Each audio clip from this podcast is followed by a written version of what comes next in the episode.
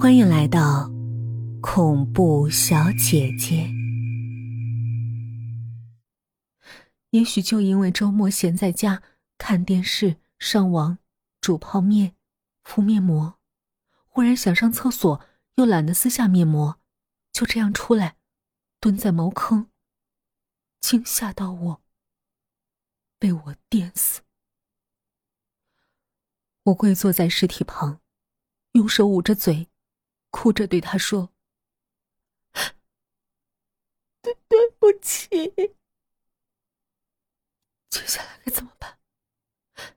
趁天黑，找个地方把他埋了。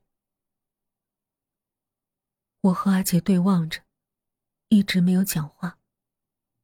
除了我压抑的抽泣声，我们的呼吸声，房间里静的。听得到屋外走道上老鼠爬过的窸窣响动，楼房里偶尔响起一阵婴儿的哭啼。窗外对面房屋传来朦胧的男女讲话声。远处的马路上，汽车驶过发出的震动。我和阿杰沉默着，但我猜。他也在和我想同一个问题：怎么处理这具尸体？上网看看吧。阿杰打破沉默，涩声说着，打开了电脑。他在搜索栏里输入“抛尸”。如果杀了人，怎么处理尸体？网络会告诉你无数答案。把尸体用旅行箱封好，埋到荒郊野外。在墙上挖个洞，把尸体竖着放进去，再用混凝土埋住。装麻袋，搁石头，扔进河里。肢解、肉之类的就用绞肉机弄碎，骨头、毛发、肌肉、脂肪、内脏等，分类包装，这儿扔一点儿，那儿扔一点儿。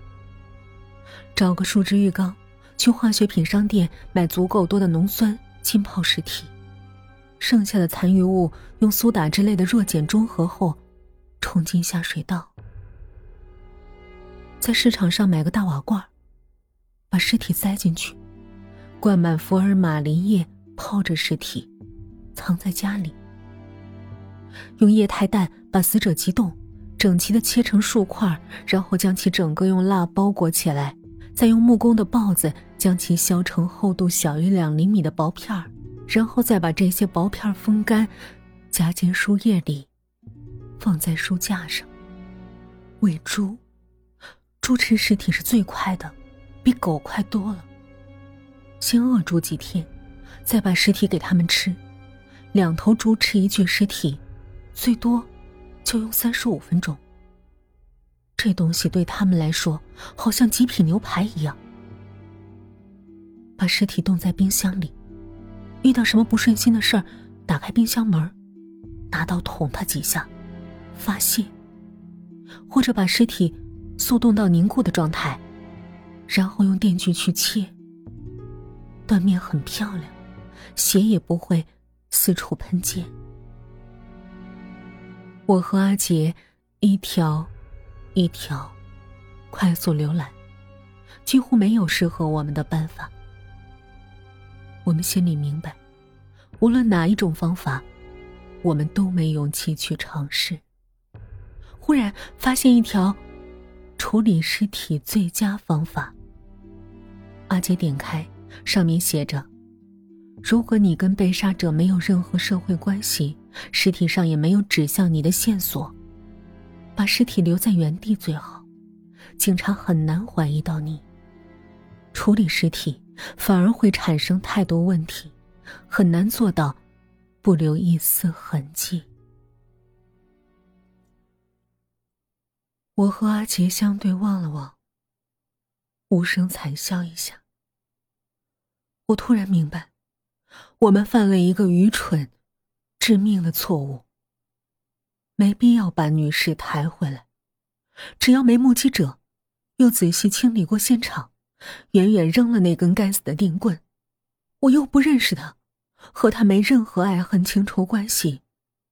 我没犯罪记录，是良好市民。没有谁能推测到，他是被我杀的。但晚了，他此刻躺在我们出租屋的地板上。